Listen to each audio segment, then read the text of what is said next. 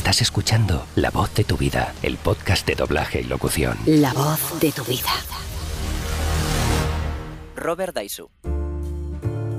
Desde hace poco más de una década nos acompaña en Madrid la voz de Robert Daisu, un joven actor con una carrera que casi acaba de empezar y a quien le aguarda un largo y exitoso camino por delante que recorrer. Esta semana estará con nosotros aquí en La Voz de tu Vida para contarnos el punto de vista de una generación que acaba de llegar a la profesión y las expectativas a medio plazo que aguardan al futuro del doblaje, al menos en su opinión. Robert Daisu, bienvenido. Hola Pedro, buenas, ¿qué tal? Pues muy bien y encantado de tenerte en La Voz de tu Vida después de tanto tiempo, teniendo en cuenta que te propuse esta entrevista por primera vez hace meses. Soy esquivo, soy esquivo, pero bueno, al final me has, me has convencido, sí. Bueno, seguro que va a ser fácil.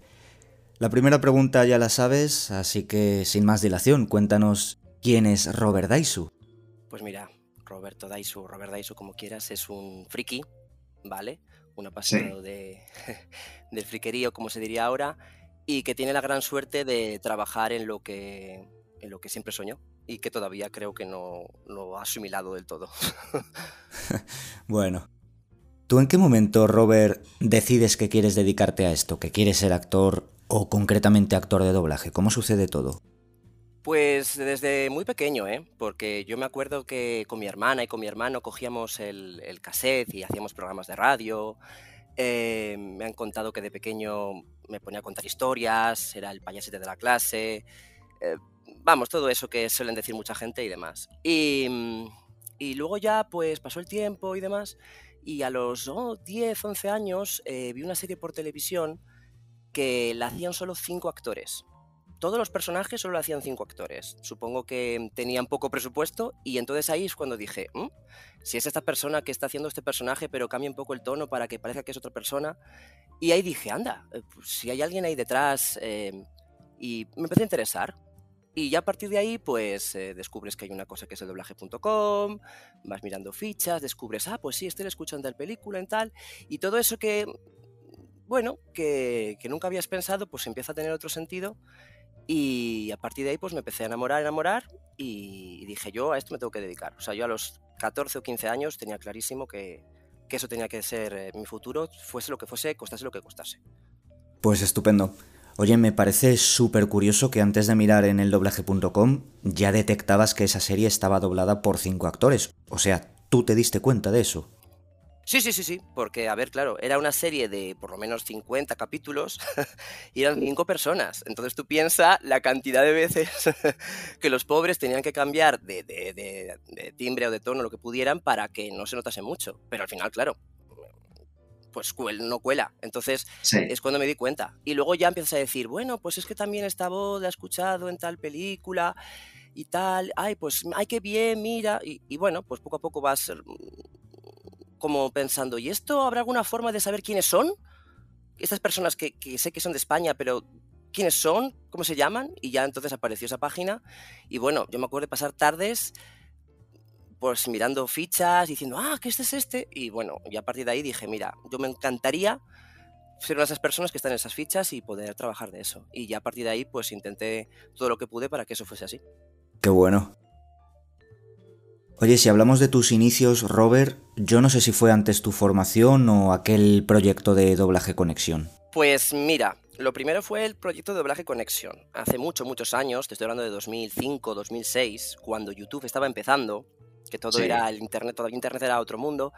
Em, en el doblaje.com en los foros, eh, no me acuerdo quién fue, propuso que varias personas desde su casa se juntaran y que hicieran de práctica pues un cachito de una película, que fue, me acuerdo perfectamente, Harry Potter y el prisionero de Azkaban. Sí. Y me pareció muy interesante y dije, pues venga, yo quiero hacer esto. Y nada, pues nos juntamos cuatro o cinco personas, grabamos cada uno en nuestra casa, y, luego, pues una persona lo editó y lo pusimos por YouTube. Ya te digo, al principio de todo, cuando todavía lo de publicar un vídeo en YouTube de, un minuto tardaba a lo mejor pues una hora y media o dos en, poder publicarse.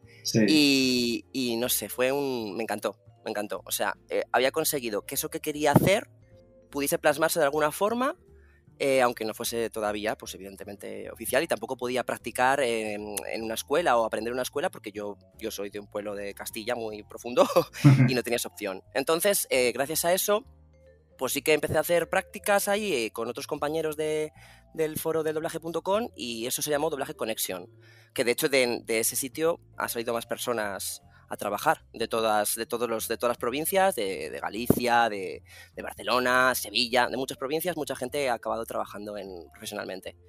Y, entre medias, aparte de eso, esto nunca lo había contado, pero lo voy a contar, mm, me cogí El Señor de los Anillos, versión extendida, me saqué a, oído todos los diálogos y de cinco o seis personajes, después de sacar de oído todos los diálogos, me los grabé y los edité y, lo, me hice la película. Qué bueno que la tengo todavía guardada por ahí, por, por mi ordenador, por el disco duro.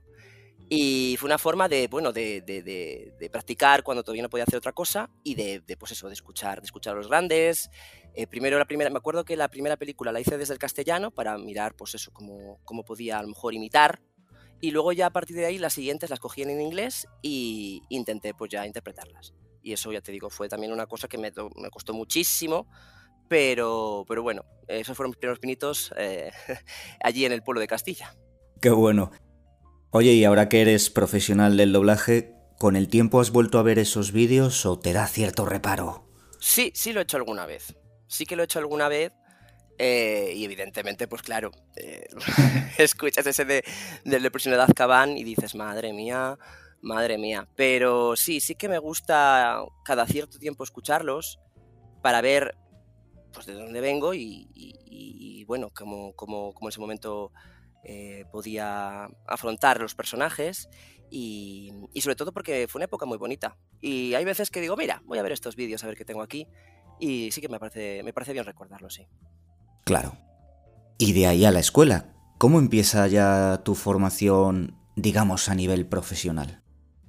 Pues mira, yo mm, sabía que quería trabajar de doblaje.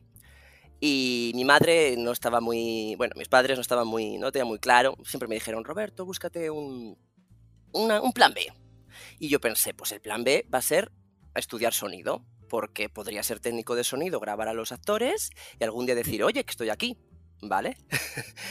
Pues sí. Y bueno, pues al principio em, conseguí, me hice un ciclo de sonido y em, gracias al ciclo de sonido conseguí una especie de beca para poder estudiar en una escuela de doblaje. Entonces, bueno, pues de ahí me mudé a Madrid con esa beca y, bueno, pues fui, fui a la escuela. Y bueno, em, yo tenía claro que buscaba una escuela de gente que, estuviese en activo y que, yo viese la ficha del doblaje o que yo supiera algo de ellos, porque ya estaba avisado y prevenido de que había muchas escuelas que a lo mejor, pues, pues eh, que lo mejor siempre era buscar a alguien en activo y que, tuviese tablas. Entonces busqué y, bueno, pues encontré una escuela en la que estaba mm, Eduardo Gutiérrez, Guti. Sí. Y bueno, pues ahí que me lancé, a ver qué tal. Pues eso, eso es estupendo. Me imagino que cuando llegas a la escuela te das cuenta de que hay ciertas diferencias entre los doblajes que tú hacías y cómo es el doblaje en la escuela. Y mi pregunta es, ¿te cuesta al principio quitarte ciertos vicios? ¿Te aventaja el hecho de haber aprendido, aunque sea de forma autodidáctica, a proyectar tu voz, interpretar, sincronizar? ¿Cómo es ese cambio del doblaje amateur a una escuela? Pues mira, eh, yo aquí no te puedo decir con rotundidad. Yo supongo y me acuerdo de que había algunos vicios que, claro, que como nadie te ha enseñado nunca, ni nadie, todo al final ha sido, pues voy a probar. Porque al final, al principio, sinceramente, yo probé porque no sabía o pensé, yo era un sueño que tenía ahí, pero que, yo pensé que jamás se me, se me, iba a materializar. Y cuando por fin eso empezó a avanzar, pues claro, pues evidentemente aquí dices, venga, vamos a poner toda la carne en el asador. Y sí que es cierto que, que, había vicios, había cosas que, que, no tenían nada que ver con lo que yo había practicado en casa.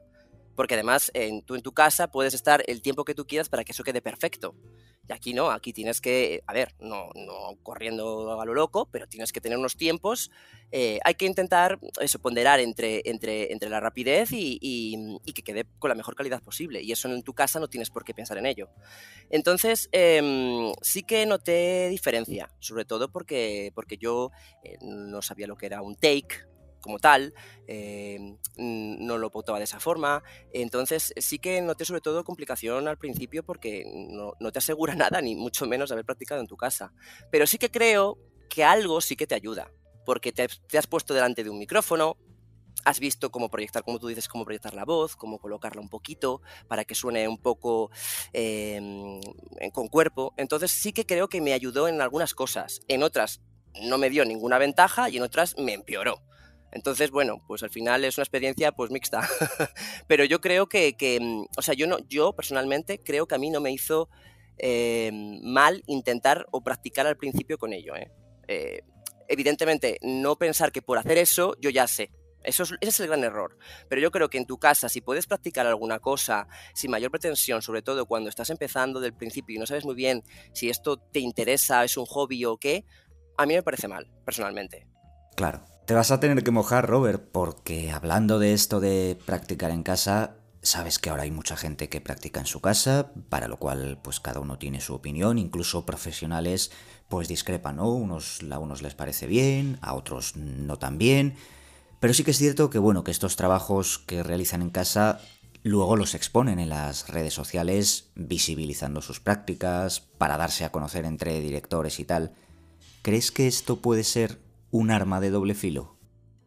A ver, yo, yo creo que mm, utilizar un doblaje casero, un fandaf o como quieras llamarlo, eh, de tu casa que has hecho tú sin ninguna supervisión y utilizarlo como puerta de entrada para presentarte a los directores es un error. Ya. Yeah. ¿Vale? Directamente. Yo creo que lo adecuado, porque ya evidentemente la época en la que, o sea, yo cuando llegué a, a, al trabajo, ya casi no se podía hacer sala. Era muy, muy difícil. Te estoy hablando de, pues eso, 2010, 2009, 2011. Y era súper difícil hacer sala. Y, y entonces, e, evidentemente, de alguna forma tienen que conocerles. Pero yo creo que lo correcto sería que una vez que esa persona se ha formado en una escuela, que yo tampoco sé ahora cómo lo hacen, pero a mí, por ejemplo, cuando yo acabé la escuela, me dieron una demo una demo grabada eh, con la escuela que tenía por lo menos un, un, asesoramiento del profesional o del profesor, ¿vale? Entonces, yo creo que lo correcto en todo caso es que ya que no se puede hacer sala y que es muy difícil presentarse en los, estudios por todo lo que es la confidencialidad y el COVID y demás, que a lo mejor lo más eh, correcto en estos casos sería que la propia escuela en la que tú te has formado te den tu demo y esa es la demo que presentes. Porque esa podrás decir, mira, esta demo viene de la escuela, entonces el director ya sabe, vale, entonces esto lo ha hecho en un sitio en el que ha tenido eh, una, supervisión, eh, que se ha hecho unos tiempos reglados y entonces a partir de ello creo que se pueden fiar más. Efectivamente, estoy completamente de acuerdo. Bueno, vamos a cambiar de tercio, volvemos a hablar de ti, de tu experiencia. ¿Cómo es, Robert, la primera convocatoria profesional que tienes? ¿Qué recuerdos se te vienen al pensar en ella? Pues mira, yo creo que fue algo muy atípico y yo creo que tampoco me jugó mucho en mi favor, porque yo mi primer, mi primer take fue de un personaje ya protagonista. O sea, yo empecé ya con una serie de protagonista. Eh, era una época en la que, bueno, pues que, buscaban voces nuevas eh, y entonces, bueno, pues, pues preguntaron a, a mi profesora, Guti, y Guti, pues, gracias, gracias, gracias, pues me recomendó. Y, y bueno, pues claro, eh, cuando me dijeron, no, no, es, es un personaje de, de, una serie, y yo, vale, pero no, no, un personaje, un personaje de un protagonista. Y claro, me hice tres castings.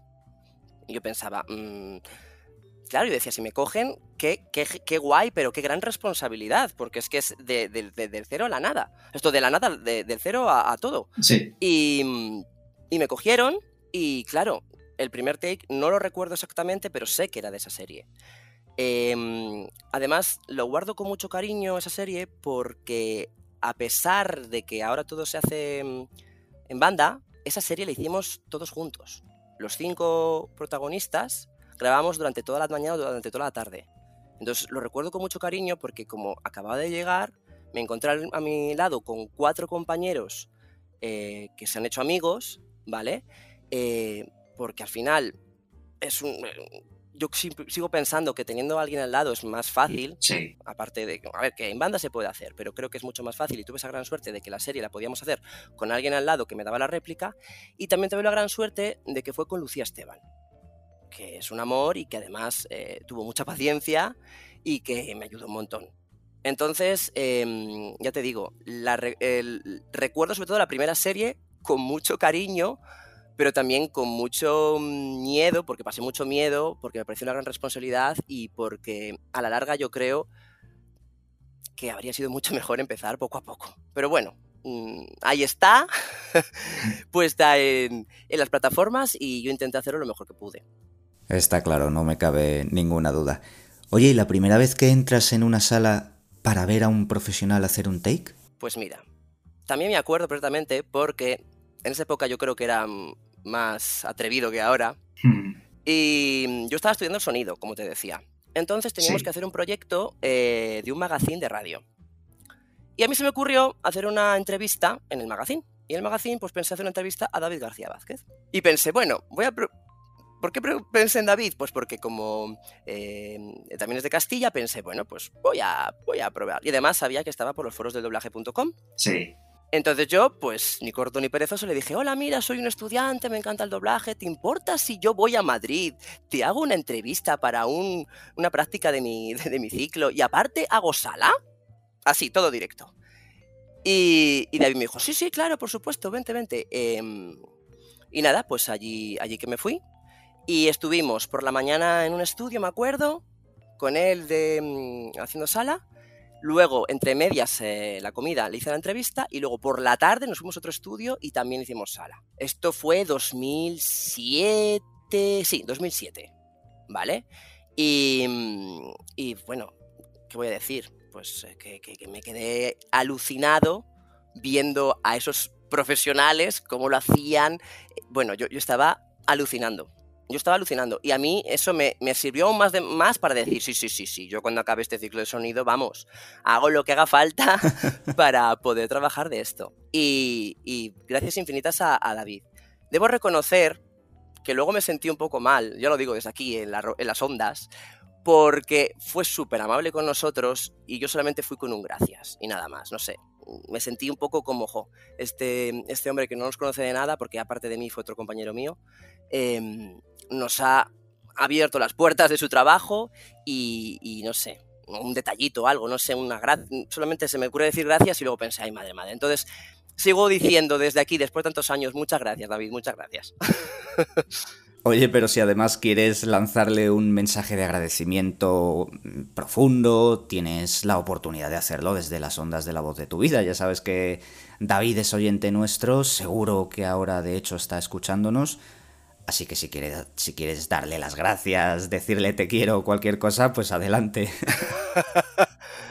pues sí, que, pues que aparte de las gracias, que, fuiste una parte muy importante de que ahora mismo esté donde esté, porque estoy donde estoy, porque sin ti eh, seguramente no habría tenido el valor de, de, decir, venga, me voy a Madrid, lo dejo todo y lo intento. Y yo a mí ese día fue tan catártico que, mm, que no pude más que a partir de ahí estar obsesionado con que lo necesitaba, que necesitaba trabajar de esto y vivir de esto. Entonces, pues eso, que muchas gracias.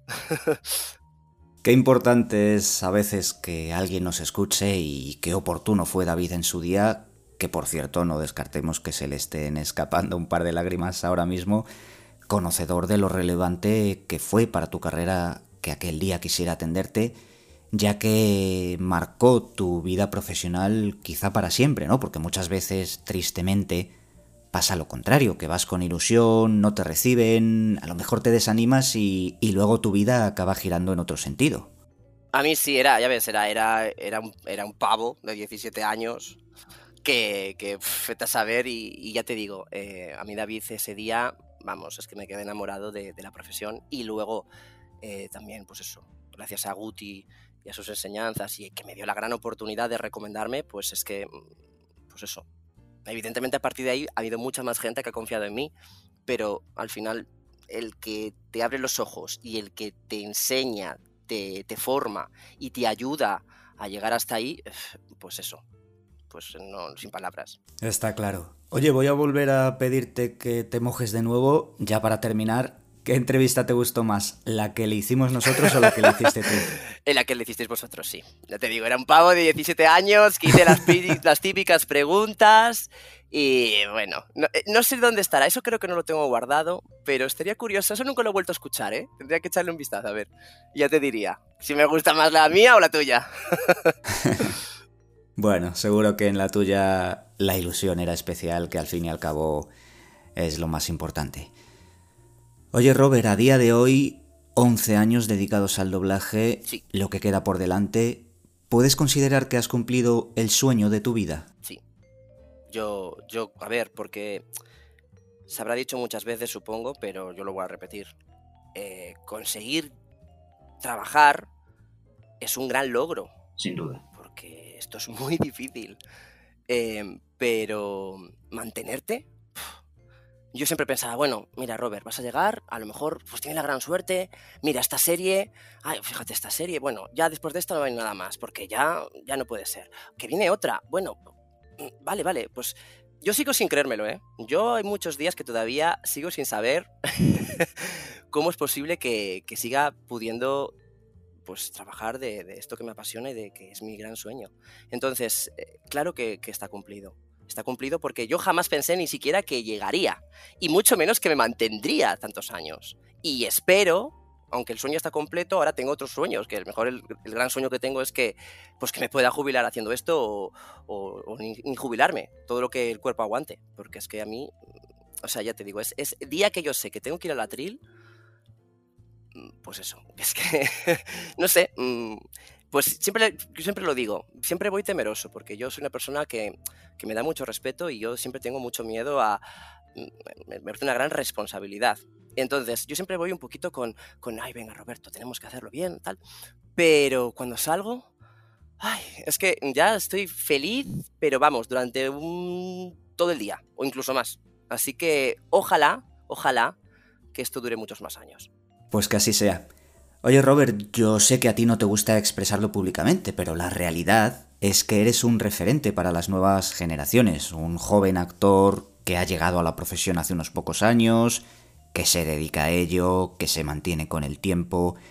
¿Qué mensaje lanzarías a esas personas que están en esa situación en la que estabas tú hace 11 o 12 años, que sueñan con ser actores de doblaje?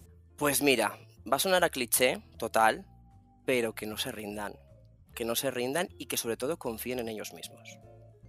Porque muchas veces em, lo primero evidentemente es una muy buena formación. Eh, pero lo siguiente siempre, siempre, siempre es tu cabeza. La fuerza que tú estés dispuesto a, tener para conseguir tu sueño. Porque si tú no eres capaz de tirar para adelante, por mucha, mucha formación que tengas, esto es una carrera de fondo. Entonces yo siempre les voy a decir que confíen en sí mismos y que no se rindan. Porque esto es muy difícil y si no vienes mentalmente preparado em, mm, y tiras vas a tirar la toalla rápido. Y esto no es una cosa que puedas decir, no, ya está, ya está todo hecho, no, es que cada día te sigues examinando, cada día no sabes qué va a pasar si tendrás un trabajo, ha habido épocas, yo he tenido épocas muy buenas, épocas malísimas, pero no tienes que seguir pensando y teniendo una actitud positiva y, y decir, venga, voy a echar los restos. Entonces yo siempre voy a recomendar que primero, por supuesto, se formen lo mejor que puedan y segundo, que confíen en sí mismos. Eso es lo más importante. Está claro. Pues muchísimas gracias por contarnos tu experiencia en la voz de tu vida y por lanzar este mensaje de esperanza, claro. Muchas gracias, Pedro, de verdad, por, por haber pensado en mí para esta entrevista y, y que, oye, también darte las gracias por la labor que haces. Sabes perfectamente que yo escucho todos los programas y, y eso, que muchas gracias por, por dar voz a, tantos artistas, a tantas grandes voces de la profesión y a gente como yo. que, que, bueno, que creo que por supuesto no, no llego a la altura de los zapatos a nadie, eh, de muchos de los que habéis puesto, pero eh, aún así pues también piensas en, en, en, toda la profesión, en todas las provincias y eso también te lo agradezco. Como así debe de ser, creo yo. Robert, te mando un fuerte abrazo. A ti, Pedro, gracias. Hasta luego.